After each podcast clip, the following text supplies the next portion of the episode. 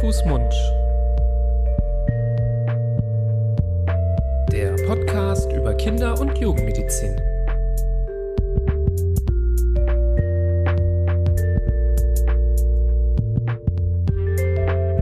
So, ihr Lieben, hallo und herzlich willkommen zu einer weiteren Folge von eurem Lieblingspodcast natürlich, Handfußmund. Wir heißen euch wieder herzlich willkommen, wir begrüßen euch. Wir sind eure beiden Hosts hier wie immer an dem Mikrofon. Ich bin Nibras, an meiner Seite der liebe Florian. Hallo, lieber Florian. Hallo, Nibras. Schön, dass du da bist, um heute ja mal wieder eine ganz besondere Folge zu machen, denn heute geht es um kein konkretes Thema. Immer wieder seid ihr es ja auch von uns gewohnt, dass wir eine sogenannte Q&A-Folge machen, Questions and Answers. Wir können, das kann man natürlich nur durch Anglizismen ähm, lösen. Ähm, man könnte das auch Fragen und Antworten nennen. Ähm, ja, eine Episode, wo wir ähm, in der Regel über Instagram euch aufrufen, uns ein paar Fragen zu schicken und da haben uns, äh, ich will mal nicht sagen überflutet, aber ja, da ist so eine ganze, ganze Riesenmenge an Fragen eingeprasselt in unser Postfach, ähm, wo ich vorab direkt schon sagen kann, leider schaffen wir es nicht alle hier zu besprechen. ähm, mit etwas Glück ist eure Frage vielleicht mit reingerutscht in den Katalog, den wir uns ausgesucht haben, den wir versucht haben, ja, so ein bisschen breiter zu fächern, so einen kleinen bunten Strauß draus zu machen, aber eben auch Fragen, die sich vielleicht auch gehäuft haben, ähm, in einer äh, Frage zusammenzufassen. Ähm, das ist das eine. Auf der anderen Seite werden wir hier und da auch zwischen den Q&As so ein paar Ankündigungen ähm, mit reinpacken packen zu ein paar ähm, ja mehr oder weniger äh, wichtigen ähm, ja Ankündigungen rund um uns und rund um Hand Fuß Mund als Podcast. Keine Sorge, alles positiv. Äh, wir hören nicht auf. Ihr seid, werdet uns nicht los. Äh, keine Sorge, ähm, sondern ähm, ja nur äh, spannende Aspekte, die euch vielleicht interessieren. Ähm, Florian, äh, bevor ich hier alle an die Wand rede, ähm, Willst du vielleicht anfangen mit einer ersten Frage, die uns geschickt worden ist? Sehr gerne. Ich gucke mal auf die Liste. Wie du gesagt hast, es sind ja, es ist ja eine Unmenge an Fragen, die uns hier erreicht hat. Es ist fast ein bisschen schade, dass wir nicht alle beantworten können. Aber ich pick mal eine raus. Vielleicht fangen wir mal äh, etwas allgemeiner an. Es kam die Frage auf, ihr macht Onkologie. Wie hat sich dieses Themenfeld in den letzten Jahren gewandelt? Das ist natürlich äh, ein wahrer Punkt, der hier schon angesprochen worden ist, nämlich dass die Medizin und im Speziellen die Onkologie in den letzten Jahren rasant, rasante Änderungen äh, erlebt hat. Das ähm, war auch vor einigen Jahrzehnten schon so. Da sind die ersten Medikamente irgendwie entwickelt worden, die ersten Chemotherapien entwickelt worden. Dann konnte man die gegen bösartige Erkrankungen einsetzen. Dann ist man drauf gekommen, dass äh, die Kombination mehrerer Medikamente noch besser wirksam ist als einzelne Medikamente. Und jetzt zur heutigen Zeit, also in den letzten, ich sag mal 10, 15 Jahren, hat sich wieder ganz viel getan. Also es geht immer weiter hin zur personalisierten Medizin, zur ganz zielgerichteten äh, onkologischen Therapie. Was heißt das? So eine Chemotherapie, wie man sie aus dem, ja, die meisten hoffentlich nur aus dem Fernsehen kennt, ähm, die, die ist ja sehr breit gestreut. Das ist so ein richtiger Schrotschuss, mit dem man ganz viele Zellen kaputt macht, unter anderem eben auch die Krebszellen. Ähm, und jetzt kommt man immer mehr drauf, dass Krebszellen bestimmte Oberflächenmerkmale tragen, bestimmte äh, genetische Veränderungen äh, aufweisen, die man ganz speziell ähm, als Ziel einsetzen kann oder verwenden kann. Und deshalb kommt immer mehr Bedeutung sogenannten Antikörpertherapien zu, äh, wo man nicht jetzt jede Zelle des Körpers damit bombardiert, sondern wo man wirklich nur ganz bestimmte und im besten Fall wirklich nur die Krebszellen damit treffen kann. Das ist so das, wo jetzt immer mehr Umdenken und äh, auch das Praktische immer mehr sich verändert, weil man eben ähm, dadurch die Patienten ganz anders behandeln kann und viel schonender behandeln kann. Die, die Nebenwirkungen sind geringer, die, ähm, die Wirkung ist aber häufig auch äh, besser sodass das ein ganz wichtiger Aspekt ist, der uns hoffentlich dahin bringt, dass wir in einigen Jahren bis äh, hoffentlich wenigen Jahrzehnten äh, keine Krebserkrankungen mehr haben. Dann, dann sind wir zwei trotzdem nicht arbeitslos, glaube ich. Ähm, da muss man halt schauen, dass man äh, vorbeugend tätig wird und nicht mehr nur hinterherläuft. Aber natürlich ist das das Ziel, dass irgendwann onkologische Erkrankungen nicht mehr unser Problem sind. Da kommen wir hoffentlich mal hin. Das hoffen wir. Ähm, ich gehöre jetzt nicht zu der Gruppe, die sagt, nein, nein, also ich brauche schon noch was zu tun in der Zukunft. Mhm. Ähm, es kann aber sein, dass wir dann vielleicht schon in Rente sind. Ja, äh, das ich, könnte ich schon sein. Du, das hast du jetzt gesagt. Äh, jetzt bin ich mal ausnahmsweise unschuldig. Ähm, aber absolut, also das wäre eine schöne Entwicklung und liebend gerne widme ich mich auch anderen Themen der ja. Kindergesundheit, so wenn äh, dieser Schrecken besiegt werden könnte. Da sind wir leider aber noch einige Schritte von entfernt. Aber das hast du schön zusammengefasst. Ähm, kommen wir zur nächsten Frage. Ähm, und die Frage bezieht sich auf die Kuhmilchallergie oder beziehungsweise die Frage war genauer gesagt Kuhmilchallergie oder andere Unverträglichkeiten. Wie erkenne ich sowas bei Babys. Vielleicht muss man erstmal sagen, dass ähm, Kuhmilchallergie oder Allergien und Unverträglichkeiten erstmal nicht gleichzusetzen sind. Allergie ist immer auch nochmal ein ähm, ja noch heftigeres Maß an ähm, Reaktion ähm, auf ein ja, es kann ja nicht nur eine, ein Nährstoff sein, es können ja auch verschiedene andere Umwelteinflüsse sein, auf die man allergisch reagiert. Aber es ist ähm, ein Problem, das eben Säuglinge häufiger ähm, betrifft. Und im schlimmsten Fall kann eine Allergie natürlich immer auch zu einem allergischen Schock führen. Das ist natürlich zum Glück nicht immer der ähm, Hauptgrund, wieso man dann den Verdacht äußert, dass eine Kuhmilchproteinallergie vorliegt. Ähm, wie man das bei Babys erkennt, um es genau zu beantworten, Typischerweise erkennt man es an zwei Organen. Das eine ist die Haut, ähm, dass es dort zum Beispiel nach äh, Verzehr von Kuhmilch zu ja, Ekzemen kommt. Also wenn Säuglinge besonders extreme Ekzeme haben, kann man da, wenn Kuhmilch regelmäßig konsumiert wird, ähm, die Kuhmilch so ein bisschen im Verdacht haben kann mal darauf achten, ob es besser wird, wenn man die Kuhmilch weglässt. Und gleiches gilt für die ähm, für den ähm, ja, Magen- und Darmtrakt, wenn ich ihn mal als ein Organ zusammenfassen darf. Auch hier können Beschwerden auftreten. Der Klassiker, muss man sagen, wo der Verdacht relativ schnell drauf fällt, sind blutige Stühle. Also wenn Kinder anfangen, äh, Blut im Stuhl zu haben, das kann auch andere Gründe haben. Das ist jetzt nicht der einzige Grund mit der Kuhmilchproteinallergie, aber ähm, wenn es regelmäßig auftritt und die Kinder zum Beispiel ähm, ja äh, äh, Flaschennahrung bekommen, die auf Kuhmilchproteinbasis ist, dann ist der Verdacht schon mal sehr, sehr deutlich. Ähm, kann ja aber auch manchmal auftreten ähm, bei gestillten Kindern, also ist nicht nur bei ähm, ja, Formularnahrung der Fall. Die Symptome können aber auch mal subtiler sein. Es kann auch mal nur regelmäßiges ähm, Spucken und Erbrechen sein. Es kann aber auch mal nur Blähungen und Bauchschmerzen sein. Das macht es natürlich immer schwieriger, das zu erkennen. Umgekehrt sollte man, wenn man merkt, das Kind leidet unter Bauchschmerzen sehr regelmäßig, dann kann man das mit der Kuhmilch ja mal im Hinterkopf behalten und auch mal probieren, funktioniert es auch ohne, wird es besser ohne, äh, legen sich die Symptome, geht es meinem Kind dann besser. Und dann umgekehrt, wenn man dann wieder mit der Kuhmilch anfängt und die Symptome wieder zurückkehren, dann hat man eigentlich einen sehr, sehr guten Beweis dafür gefunden, ähm, dass es eben an diesem Nährstoff liegt. Kuhmilchproteinallergie ist zum Glück etwas, was sich häufig auch widerlegt mit der Zeit, also etwas, was nicht unbedingt lebensbegleitend ist. Wir haben hier auch mal eine Podcast-Folge zugemacht, die würden wir in den Show Notes verlinken, ähm, damit wir hier jetzt schon zur nächsten Frage eilen können. Sehr schön. Habe ich nichts hinzuzufügen. Bei diesen Themen bist du wie immer lückenlos. Ähm, nächste Frage.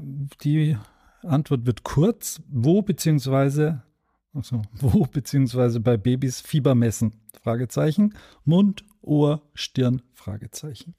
Ja, die Antwort äh, geht halbwegs schnell. Weder noch. Also bei einem Säugling, das heißt im ersten Lebensjahr, würde ich weder im Mund noch im Ohr noch an der Stirn Fieber messen, sondern es gibt dafür äh, sogenannte Rektalfieberthermometer und dann misst man einfach im Popo. Also ein bisschen Vaseline drauf oder ein bisschen Creme, die dafür geeignet ist. Es dauert nur wenige Sekunden, bis das Thermometer dann die richtige Temperatur anzeigt und das ist die genaueste Methode, die man zu Hause äh, benutzen kann. Im Mund ist bei einem äh, Säugling absolut unpassend. Im Ohr, dafür ist das Ohr noch zu klein für diese Ohrthermometer. Die sind dann bei älteren Kindern, also Kleinkinder aufwärts, sicherlich die beliebteste Variante, weil es schonender ist, weil die Kinder sich nicht so äh, darüber aufregen und das eher mit sich machen lassen. Ähm, aber Säuglinge sind dafür meistens zu klein und Stirnthermometer sind ähm, häufig zu ungenau. Also Popo. Ja, Florian, ähm, da kann ich wiederum nichts hinzufügen. Das hast du auch äh, sehr gut äh, kurz und knackig erklärt. Und ähm, entgegen unserer anderen QAs, wo wir vielleicht auch mal uns ein bisschen mehr Zeit gelassen haben für die Antworten, aber dann nur sehr wenige Fragen geschafft haben, versuchen wir doch heute ein bisschen mehr durchzustürmen, um so viele wie möglich zu schaffen. Deswegen habe ich mir hier schon die nächste bereitgelegt, denn da wurde gefragt, muss man früh mit Nahrungsergänzungsmittel starten oft redet man von DHA. Ähm, das ist eine gute Frage. Ähm, muss ist immer schwierig. Muss klingt immer so, als äh, gelte ähm, etwas universell für alle Menschen genau gleich. Das kann man erstmal nicht so beantworten. Und es gilt auch vor allem nicht ähm, für alle ja, Nahrungsmittel oder alle Nährstoffe gleich ähm, und es gilt auch nicht für jeden Menschen gleich, sondern es hängt auch zum Beispiel von der Ernährungsweise ab. Ähm, pauschal kann man es nur für ganz wenige Sachen beantworten. Vitamin D zum Beispiel für Säuglinge, da ist es klar, das ist ein Muss. Da wissen wir, dass das für die Kinder gesundheitlich extreme Vorteile bringt. Das wäre ein Beispiel für Muss. Ähm, es wurde hier konkret nach DHA gefragt. Ähm, hier kann man nicht von muss sprechen. DHA ist im Grunde genommen ähm, eine Omega-3-Fettsäure, die für Kinder sehr, sehr wichtig ist für die Gehirnentwicklung, die man natürlich über die Ernährung aufnehmen kann.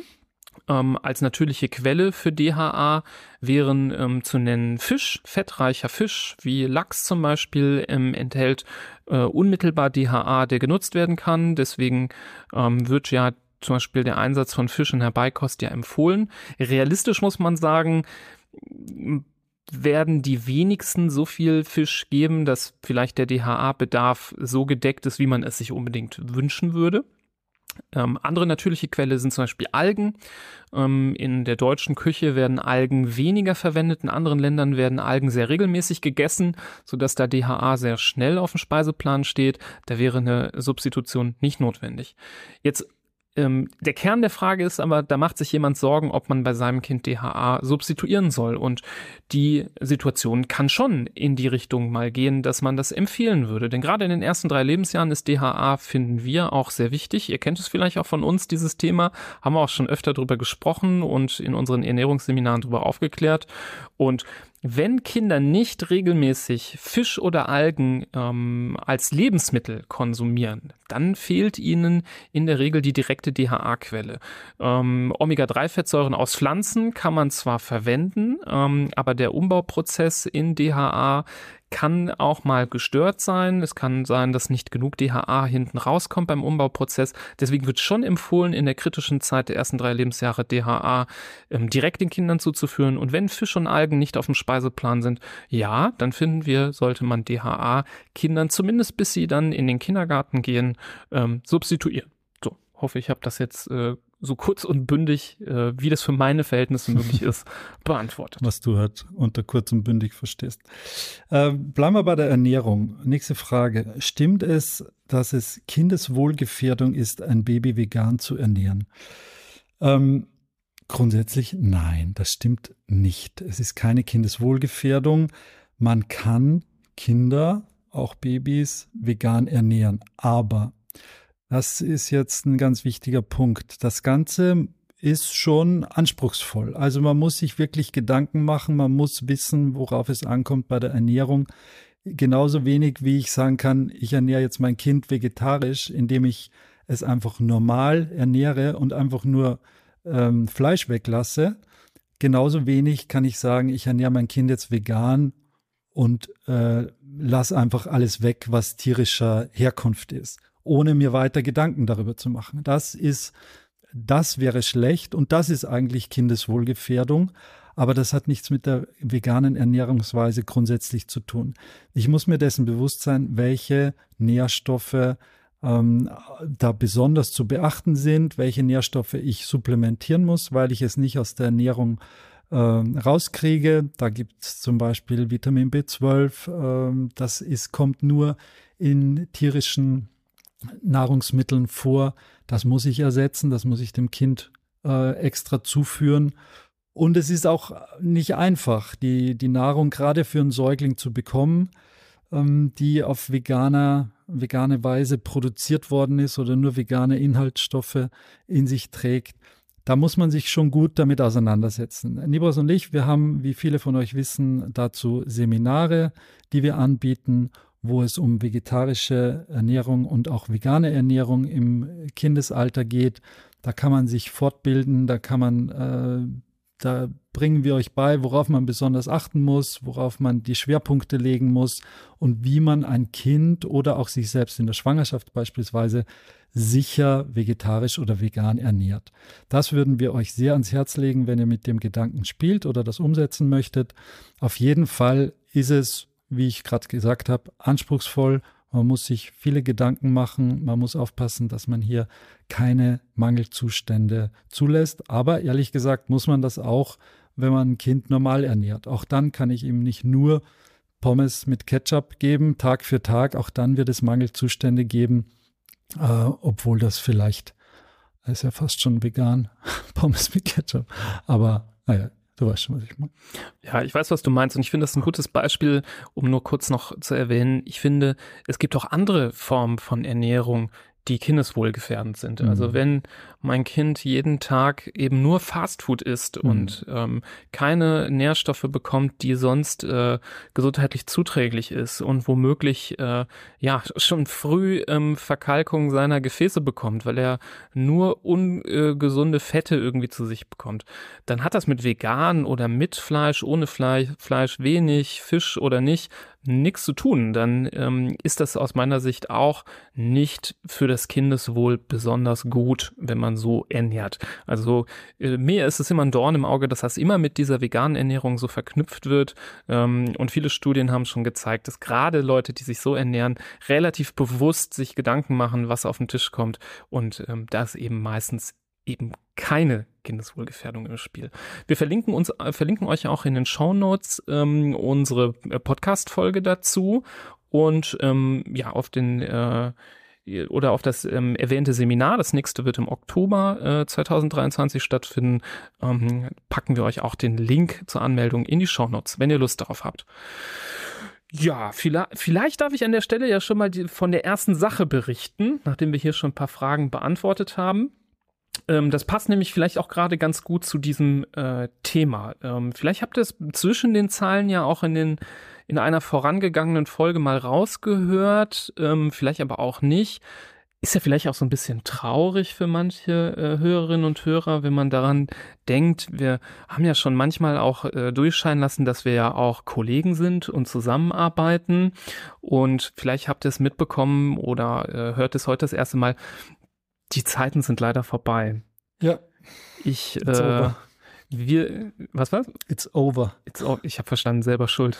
selber schuld. Ja, so kann man das auch sagen. ähm, es ist tatsächlich so, dass wir nicht mehr zusammen im, unter dem gleichen Dach arbeiten. Ähm, aber wie ihr seht, hat das äh, unserer äh, sehr schönen, florierenden Beziehung nichts geschadet. Wir sitzen hier weiter und äh, quatschen euch die Ohren voll. Ähm, mich hat's jetzt ein bisschen woanders hin verschlagen, ähm, nämlich ins Gemeinschaftskrankenhaus Herdecke. Ähm, da ähm, bin ich auch erst seit kurzem und freue mich über äh, die neuen Aufgaben. Und wieso ich das jetzt sage im Zusammenhang mit dieser ähm, Frage ist, ähm, dass es, das Ganze ist noch nicht ganz spruchreif, aber es könnte sein, dass ich endlich mich dem Thema auch ein bisschen mehr während der Arbeit widmen kann, nämlich der pflanzenbasierteren Ernährung im Kindesalter. Wir haben ja schon auch öfter in unseren Folgen gesagt, eigentlich ist ja auch immer die Empfehlung, gerade wenn ein Baby oder ein sehr kleines Kleinkind vegan ernährt wird, am besten ähm, ist es, man wird auch noch begleitet vom Kinderarzt oder der Kinderärztin, die sich mit dem Thema auskennt oder eine Ernährungsberaterin oder Berater, die auf dem ähm, Bereich fortgebildet ist. Und da sagen ganz viele, ja, find das erstmal. Ähm, das ist gar nicht so leicht. Äh, schick uns mal deine, äh, schickt uns mal eure Adresse, wir kommen lieber zu euch. Und das war bisher mit unserer Arbeit eben nicht so gut zu verknüpfen ähm, im Bereich der Kinderonkologie. Aber ähm, wenn alles gut läuft, und das ist jetzt schon mal ein kleiner Teaser, wird es für mich die Möglichkeit geben, in äh, Herdecke Kinder zu sehen, ähm, die vegan ernährt werden. Ähm, es kann sein, dass vielleicht ein Problem aufgedeckt worden ist, Nährstoffmangel und ähm, jemand ähm, aus der Kinderarztpraxis möchte ähm, das Kind äh, zu jemandem schicken, der sich mit der Thematik auseinandersetzt. Das wäre eine Möglichkeit.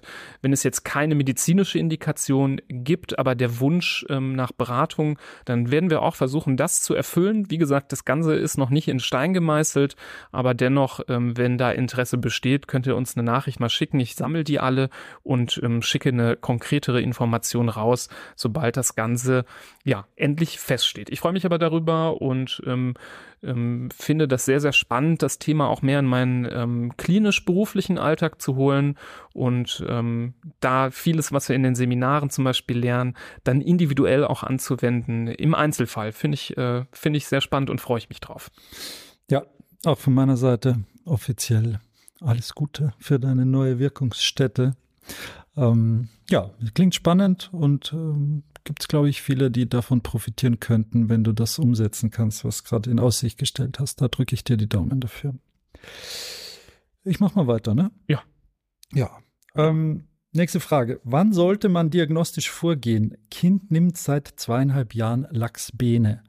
Kann man natürlich nur ganz allgemein jetzt darauf antworten. Wir wissen gar nichts über das Kind. Wie alt ist das Kind? Äh, Gibt es irgendwelche weiteren Probleme. Also zur Erklärung, Laxbene ist ein Abführmittel oder ein, äh, ja, ein Abführmittel, äh, Medikament, das den Stuhl weich macht, weich bis flüssig und dem Kind offensichtlich seit zweieinhalb Jahren dabei hilft, überhaupt Stuhl absetzen zu können. Die Frage ist, wann sollte man diagnostisch vorgehen? Ja, äh, die Antwort lautet ja. Auf jeden Fall ist das nach zweieinhalb Jahren äh, angezeigt, dass man hier weiter der Sache nachgeht, zum Spezialisten geht. Ich weiß auch nicht, wo die Familie herkommt. Da gibt's äh, diverse Spezialkliniken oder Spezialabteilungen, die sich mit, Thema, mit dem Thema auseinandersetzen. Natürlich auch wichtig, wie alt ist das Kind. Ist ein Unterschied, ob das jetzt ein Dreijähriger ist, der sein Leben lang nur äh, harten Stuhl hatte und da schwer zu kämpfen hat, oder ob das ein 16-Jähriger ist. Äh, aber die Zeit ist auf jeden Fall reif, um da genauer nachzugehen, um zu schauen, ob es eine somatische Ursache gibt, ob vielleicht äh, irgendwas mit dem Darm nicht so äh, in Ordnung ist, wie es sein soll, ob es eine psychische Komponente gibt und deswegen das Kind zur Verstopfung neigt. Ähm, all das sind äh, Themen, die vom Spezialisten abgeklärt werden sollten weil äh, das ist eine, ein chronischer Zustand, der dem Kind sicherlich äh, sehr große Probleme bereitet. Ja, auch darüber haben wir mal in einem Podcast gesprochen. Das werde ich euch verlinken. Da äh, reichen wir oder reisen wir quasi in die Vergangenheit tief hinein in die Annalen von Hand, Fuß, Mund, nämlich in die ersten zehn Folgen. Da haben wir nämlich bereits über das Thema Obsipation beziehungsweise Verstopfung gesprochen und ähm, bereits damals, glaube ich, einen relativ guten Überblick zu dem Thema ähm, bereitet. Deswegen auch hier, wenn ihr euch dafür interessiert, runter in die Show Notes scrollen und diese Episode ähm, anhören nochmal. Ich mache weiter mit der nächsten Frage, denn ähm, es wurde äh, ja äh, nachgehorcht zum Thema HPV-Impfung. Punkt Punkt Punkt. Überwiegen nicht die Nachteile? Fragezeichen. Und warum wird nicht später geimpft? Ähm, das ist finde ich eine Frage, die ich sehr sehr gerne beantworten möchte, denn ähm, wie wir finden überwiegen absolut die Vorteile dieser Impfung. Ähm, es geht hier um eine Impfung, die effektiv und höchstgradig effizient ähm, die ja, eine bedrohliche Krebserkrankung, die vor allem Frauen, aber auch durchaus auch Männer befallen kann, verhindern kann. Ähm, eine Krebserkrankung, bei der man weiß, dass der hauptauslösende Mechanismus eben die ähm, humanen Papillomaviren sind, gegen die man hier impfen kann. Ähm, eine ähm, Impfung, die einen enormen Impact auf die Erwachsenengesundheit hat, also auch die von uns allen, die hier diesen Podcast hören ähm, und vielen Menschen in Zukunft ja einen eben qualvollen Tod an einer bösartigen Krebserkrankung ersparen kann. Also ich weiß gar nicht, wie ich das noch eindrücklicher formulieren kann. Ähm, und wieso man eben nicht noch später impft. Ähm, die Begründung ist eben, sobald Kontakt mit den humanen Papillomaviren da war, durch erste sexuelle Kontakte, ist so ein bisschen der Zug zum Impfen abgefahren. Und deswegen hat man sich entschieden, relativ früh Kinder zu impfen, ähm, so ab dem äh, ja weiterführenden Schulalter ungefähr, grob gesagt, ähm, sollte man ähm, damit anfangen. Ausrufe, Ausrufe, Ausrufezeichen auch bei Jungen. Ausrufe, Ausrufe, Ausrufezeichen. Denn auch durch die Impfung bei Jungen können ähm, alle geschützt werden. Ganz, ganz wichtig. Die Quote der geimpften Jungen ist immer noch viel zu niedrig. Ähm, und hier diese ganzen Vorteile, die ich über, äh, von denen ich gesprochen habe, überwiegen die Nachteile einer Impfung, die Impfnebenwirkungen, die bei der HPV-Impfung sich im selben Bereich belaufen wie bei allen anderen Impfungen, um ein so Vielfaches, ähm, dass wir eine sehr, sehr große Empfehlung für diese Impfung aussprechen, so wie es auch die STIKO tut. Und auch hier verlinken wir euch gerne in den Show Notes die äh, passende Podcast-Folge von uns dazu, um euch noch einen deeperen Dive in dieses Thema zu ermöglichen und die Fragen oder Sorgen, die ihr habt, ähm, aus dem Weg zu räumen. Next question. Baby ein Jahr, verschluckt sich seit Tagen im Schlaf und einmal Schwerluft bekommen. Ähm, ja, Ferndiagnose natürlich auch wieder unmöglich, aber was ich zu diesem äh, Thema mir denke oder was ich ähm, hier von der Ferne aus sagen würde, ist Folgendes. Ähm, das Kind ist ein Jahr alt. Ich nehme an, es wird noch gestillt, vielleicht äh, gar nicht mehr hauptmahlzeitlich, sondern nur noch abends oder nachts, ähm, damit es auch ruhig schlafen kann und damit die Eltern auch ruhig schlafen können. Und gerade dann, wenn es äh, Muttermilch bekommt oder Säuglingsnahrung bekommt, dann kommt es in der Folge in der Nacht im Schlaf zum Verschlucken und zum vielleicht auch einmal Schwerluft bekommen. Da könnte die Ursache folgendes sein, dass es nämlich einen sogenannten Reflux gibt. Reflux ist nichts anderes als Aufstoßen, also da kommt Mageninhalt, in dem Fall relativ einfach, weil flüssig, eben Muttermilch oder Säuglingsmilch, ähm, wieder zurück hoch in die Speiseröhre und kann dann bis in den Mund wieder hochgewürgt werden oder läuft hoch, gerade im, wenn das Kind absolut waagerecht liegt, ohne Kissen und ohne äh, sonstiges. Und weil das Kind aber schläft, bekommt es das nicht wirklich mit und die Soße läuft nicht nur hoch in den Mund, sondern kann dann auch über die andere Röhre in die Lunge geraten. Und dann kommt es zu so einem leichten, äh, geringen, aber ständigen ähm, Aspirieren dieser Flüssigkeit in die Lunge. Und das merken die Kinder dann. Das, äh, dann gibt es einen Hustenreiz oder es kommt zu einer, sogar auch zu einem Anschwellen und äh, das Kind äh, scheint dann schlechter Luft zu bekommen und wacht vielleicht auf, weil es sich eben verschluckt und verhustet. Ähm, das ist jetzt eine, wie gesagt, eine gewagte These aus der Ferne von diesen zwei Sätzen, aber das könnte ich mir darunter vorstellen.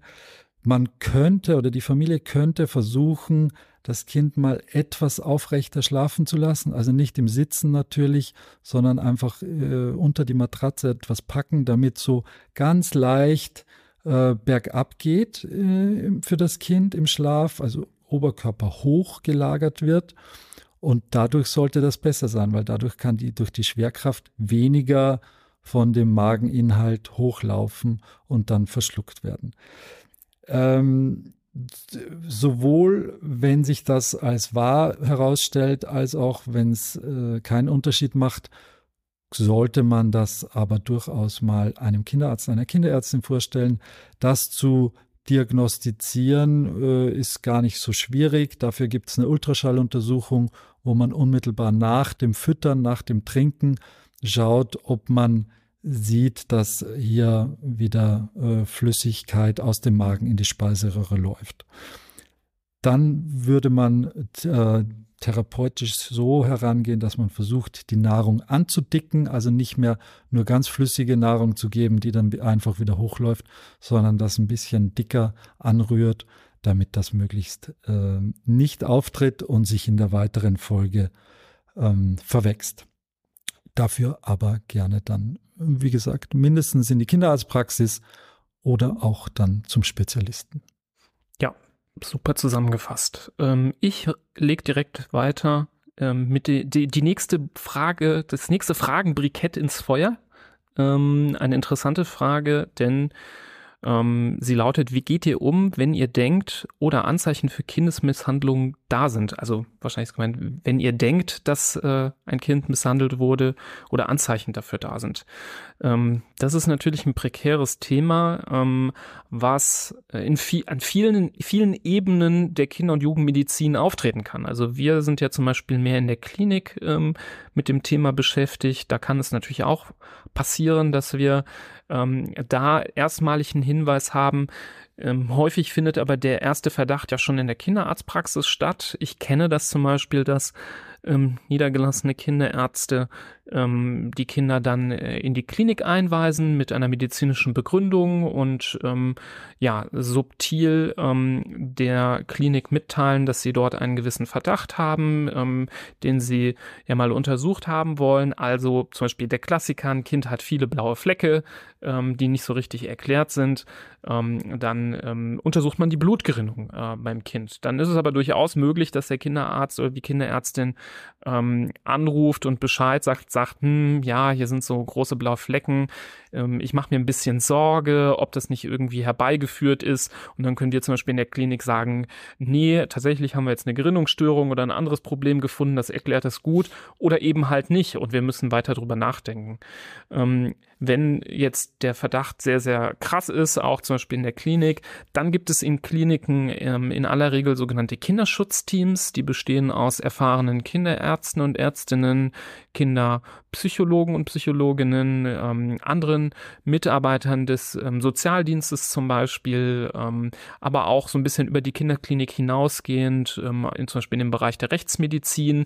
Und ähm, da wird relativ schnell dann so ein gesamtes Team akquiriert und mit dieser Situation ja erstmal informativ konfrontiert, dass man die Sachlage ähm, offenlegt und auch dieses Kinderschutzteam um Rat fragt, ähm, ob sie denn auch denkt, dass das vielleicht vereinbar sein könnte mit einer Kindesmisshandlung. Und wenn das so wäre, dann muss man ab dann im Sinne des Kindes handeln. Ähm, es gibt Situationen, wo ähm, die Kinder dann ähm, oder in den allermeisten Fällen dann äh, stationär aufgenommen werden, dass da eine gewisse Überwachung stattfinden kann, dass ein gewisser Schutzraum auch entsteht. Ähm, aber relativ äh, offen wird dann früher oder später das natürlich auch kommuniziert mit der Familie, dass dieser Verdacht dort besteht. Man ähm, kocht da jetzt nicht heimlich im Hinterzimmerchen ein Verdachtssüppchen und äh, rätselt darum, sondern es wird relativ früh dann ähm, eben dieser Verdacht auch ausgesprochen um zusammen eine Lösung zu finden und zu schauen, woran das liegen kann. Ähm, alles weitere, glaube ich, würde jetzt zu weit führen, das äh, auszuführen. Auch hierzu haben wir eine Folge. Ich merke, wir haben so viele Sachen schon besprochen, die wir euch in den Shownotes äh, verlinken, falls euch dieses Thema ähm, noch mehr interessiert. Nächste Frage. Wie wichtig ist FSME-Impfen für Kinder? Ähm, ja, das kommt ehrlich gesagt drauf an, so ein bisschen, nämlich vor allem äh, darauf, wo das Kind wohnt, wo das Kind lebt, wo es sich aufhält oder wo es gerade im Urlaub ist eine längere Zeit. Weil FSME, also die Frühsommer Meningoenzephalitis, ist eine Erkrankung, die äh, von Viren ausgelöst wird und diese Viren wiederum werden durch einen Zeckenstich übertragen. Und deshalb ähm, ist es wichtig zu wissen, wo hält man sich auf und ist in dem Gebiet, wo man sich aufhält, ein sogenanntes FSME-Gebiet, also tragen die Zecken dort ähm, zu einem nennenswerten Prozentsatz diese Viren in sich. Wenn man nach Deutschland schaut, sogar ich als äh, Österreicher kann das so ein bisschen errechnen. Äh, ich habe heute nachgeguckt, es sind elf Bundesländer in Deutschland, die zumindest teilweise FSME-Gebiet sind. Ähm, das kriege sogar ich hin, dass das mehr als die Hälfte ist aller Bundesländer. Ähm, wenn man jetzt nach NRW geht, wo man ja eigentlich denkt, ja, wir sind so weit im Norden und es ist ja eigentlich nur Bayern und Österreich.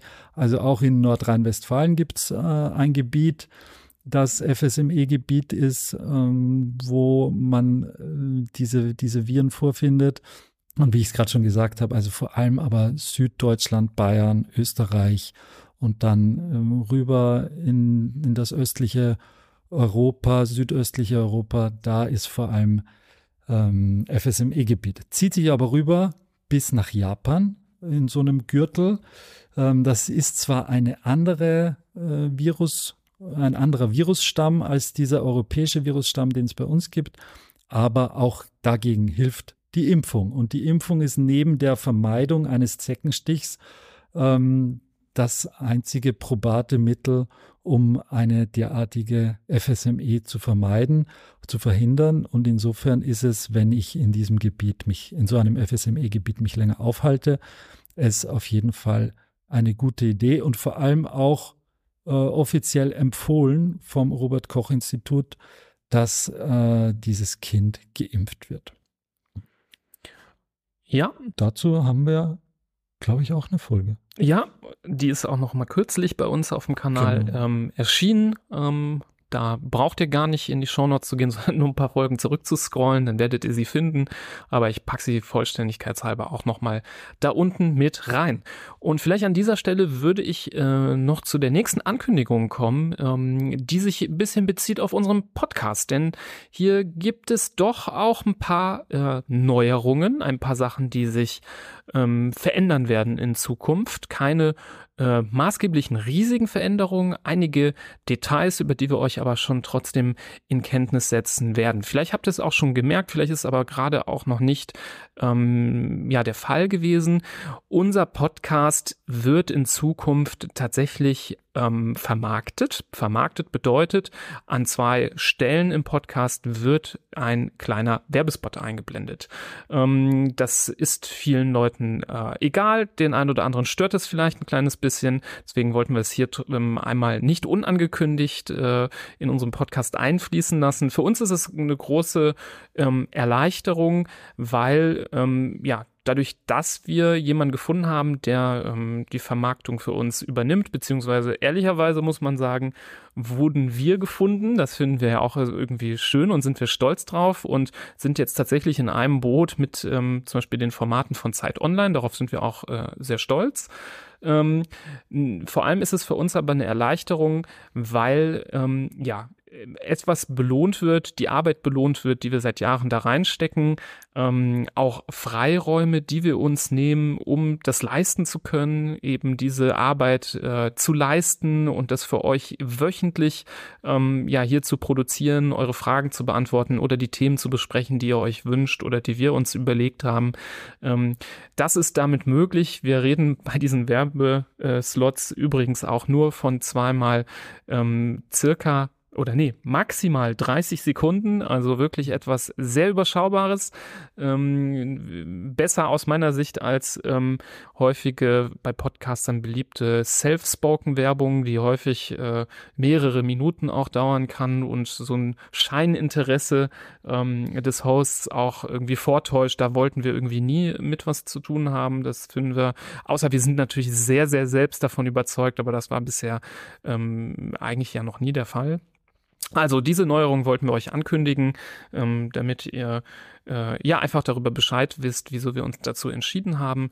Ähm, es entlastet uns einfach sehr und ähm, ähm, hilft uns in Zukunft weiter, unseren Podcast noch zu verbessern, denn das haben wir auch vor, das wollte ich auch noch ankündigen. Es gibt ein paar Sachen, die in Zukunft ähm, euch noch erwarten. Ähm, das Thema Shownotes ist ja heute zum Beispiel auch relativ fleißig bedient worden. Ich äh, oder wir haben den Anspruch, dass wir unsere Shownotes in Zukunft auch noch besser pflegen, so dass ihr sie wirklich noch effektiver nutzen könnt als Quelle für interessante Artikel, Links zu anderen Episoden oder ähm, eben auch zu Beiträgen anderer spannender Personen zum Thema. Es wird in Zukunft auch ein neues Feature geben, nämlich die, den Einbau von Kapitelmarken. Ähm, wir bemühen uns, den Podcast so zu strukturieren, dass wir eine Folge durch ähm, Struktur oder durch ähm, planen können mit Kapitelmarken. Das heißt, wenn ihr in euren Podcast-App des Vertrauens reingeht, könnt ihr dort dann sehen, okay, es gibt ähm, fünf Kapitelmarken, zum Beispiel typische Symptome, Therapie, ähm, Prognose der Krankheit und dann könnt ihr durch diese ähm, Kapitel durchseppen und direkt dorthin springen zu dem Punkt, der euch jetzt zum Beispiel ganz besonders interessiert. Ähm, das soll ähm, euch helfen, unsere Folgen noch ein bisschen besser ja so durcharbeiten zu können. Und das Ganze ist in Arbeit, das ist noch nicht ganz äh, fertig. Es soll aber für diese Kategorien auch vielleicht, oder nicht vielleicht, ich habe schon eigentlich alles äh, dafür angeschafft, äh, aber einkaufen ist immer einfacher als umsetzen, ähm, soll es kleine Jingles geben, die ähm, ja euch auch anzeigen, hier kommt jetzt der nächste Teil zu Symptomen, hier kommt der nächste Teil zu Therapie zum Beispiel. Und ähm, diese Jingles werden wir auch ähm, vermehrt einbauen in den Podcast, um euch auch ähm, auditorisch eine gewisse Einteilung zu bieten ähm, unserer Themen. Also ihr seht, wir sind bemüht, ähm, ja, unseren Podcast weiterzuentwickeln, ihn immer besser zu machen und für euch ein cooleres Hörerlebnis zu schaffen. Deswegen, ja, freuen wir uns eben auf alles, was kommt ähm, bei Hand, Fuß, Mund. Genau. Ähm, Nächste Frage. Ab wann sollte man die Vorhaut am Penis zurückziehen? Ist es vielleicht sogar wichtig, das zu tun?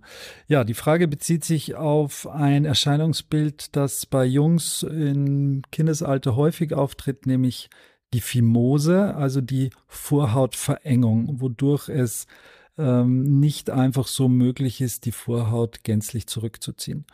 Auch dazu gibt es eine Folge, auch die kommt in die Show Notes. Das haben wir auch schon ausführlich behandelt.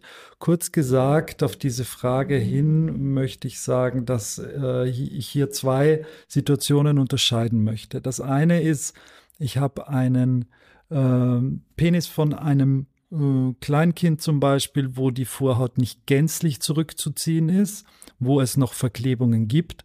Das sollte man eigentlich in Ruhe lassen. Das wird sich in den aller, allermeisten Fällen im Laufe der nächsten Jahre von alleine äh, lösen und es wird ohne Probleme in der Folge möglich sein.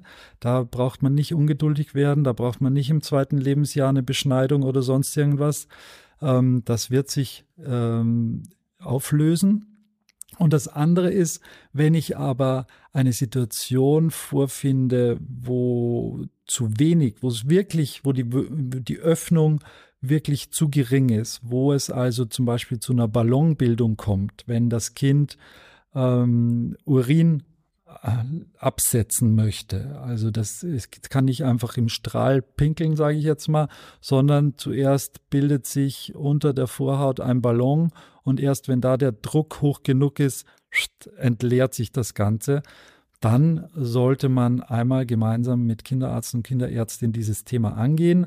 Äh, es gibt Salben, gerade kortisonhaltige Salben zum Beispiel, die man da regelmäßig auftragen kann, wodurch es zu, einem, äh, zu einer weiteren Öffnung dieser Phimose kommen kann, ohne dass man hier operativ tätig werden muss. Also OP ist wirklich nur in den seltensten Fällen notwendig.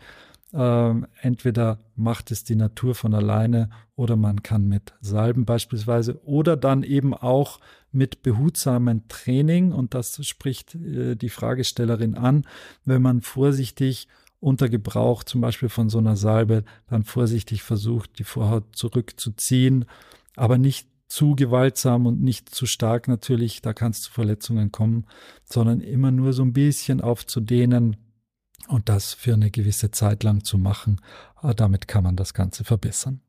Ja, vielleicht die letzte Frage für heute. Ähm, eine sehr spannende Frage, die ich äh, die, die auch ähm, wir uns zum Beispiel in unserem Buch ja gestellt haben. Es geht um mentale Gesundheit. Wie geht man auf den Klimawandel und den damit, und den damit verbundenen Ängsten ein? Also wahrscheinlich geht es um die Ängste der Kinder. Ähm, ich kann mir vorstellen, dass die Fragenstellerin, wenn ich hier richtig sehe, ähm, vielleicht so eine Erfahrung mal gemacht hat mit dem eigenen Kind. Ähm, wir wissen, dass Kinder, also das wissen nicht nur wir beide, sondern das weiß man auch aus Studien, Kinder und Jugendliche sich äh, bewusst ähm, sind, was der Klimawandel bedeutet und sich sehr, sehr viele Sorgen machen ähm, um ihre Zukunft und auch um ihre eigene Gesundheit. Und wie man damit umgeht, ist ähm, natürlich ein heikles und schwieriges Thema. Ich kann nur sagen, ähm, wir denken es ist sehr, sehr wichtig, diese Sorgen an erster Stelle sehr ernst zu nehmen ähm, und sie nicht klein zu reden. Ähm, ich glaube, es gibt viele Kinder, die bei ihren Eltern auf wenig Gehör stoßen mit diesem Thema, die vielleicht mal samstags ähm, ähm, auf eine Demo gehen wollen und ähm, da auch mal ihrem Unmut äh, ja Gehör verschaffen wollen, aber zum Beispiel da jetzt nicht unterstützt werden von den Eltern. Ähm, das wäre zum Beispiel, finde ich, so eine Red Flag, die nicht äh, angeht. Wenn die Kinder sich da Sorgen machen, ähm, dann sollte man sie darin unterstützen, ähm, ja, dieser Sorge irgendwie oder den Dampf dieser Sorgen irgendwie ablassen zu können, zum Beispiel bei einer Demonstration. Ähm, man kann ähm, mit den Kindern ähm, auch ja gewisse Lösungsstrategien überlegen. Gerade wenn Kinder sehr klein noch sind und sich bereits Sorgen machen, kann man überlegen, was können wir zu Hause vielleicht irgendwie ähm, tun. Ähm, natürlich wissen wir alle, dass dadurch, dass wir jetzt zu Hause irgendwie die Papier, äh, die Plastikstrohhalme abschaffen, dass dadurch jetzt nicht unmittelbar sofort der Klimawandel aufgehalten werden kann. Aber für Kinder kann es ein tolles Zeichen sein, wenn sie wissen, die Familie ähm, zieht an einem Strang. Wir haben uns jetzt als Familie überlegt, es kommen hier keine Strohhalme mehr ins Haus, die nicht äh, wiederverwendbar sind. Ähm, wir achten darauf, dass wir ähm, mit dem Auto nur fahren, wenn wir länger unterwegs unterwegs sind, sonst nehmen wir als Familie das Fahrrad. Also hier kann man seinen Kindern schon entgegenkommen und ähm, indem man zeigt als Familie, als Eltern, dass man die Sorgen der Kinder ernst nimmt, kann man, ähm, glaube ich, viel helfen gegen die Ängste. Sie verschwinden wahrscheinlich nicht ganz, weil sie wahrscheinlich so lange da sein werden, wie diese Bedrohung des Klimawandels auch da ist. Aber wenn man, glaube ich, das so unangetastet lässt, das Thema, dann besteht eben die Gefahr, dass die Sorgen der Kinder nicht kleiner, sondern eher noch größer werden. Deswegen unbedingt drauf eingehen und ja, ähm, kompetente Lösungsvorschläge in der Familie überlegen. Und das können schon auch kleine Mittelchen sein, die viel helfen. Jawohl. Ich glaube, wir haben versucht, so viele Fragen wie möglich in der passenden Zeit unterzubringen. Hoffen, wir haben so ein paar Sachen beleuchten können, die unklar waren, haben auf viele Folgen verwiesen. Also vieles, viele der Themen vielleicht auch der Themen, die heute unbeantwortet geblieben sind, ähm, könnt ihr in einer der vergangenen Folgen nachhören. Äh, benutzt auf unserer Homepage einfach die Suchfunktion, ähm, gebt das Schlagwort ein und ich glaube, in einigen Fällen oder in vielen Fällen werdet ihr dann auf eine Folge stoßen, die ihr euch zu dem Thema anhören könnt und wo ihr eure Frage beantwortet bekommt.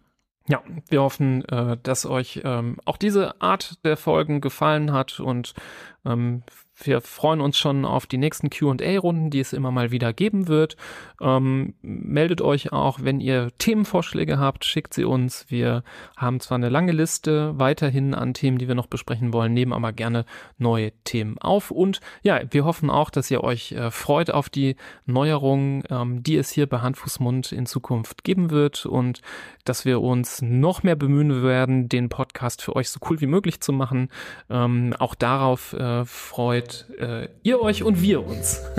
Sorry, so äh, habe ich mich jetzt ein bisschen verhaspelt. Ähm, ich meinte vor allem, dass wir uns vor allem auch darauf freuen, ähm, das Ganze für euch noch ein bisschen auszureizen. Ihr wisst ja, Hand, Fuß, Mund ist äh, auch irgendwie unser Baby.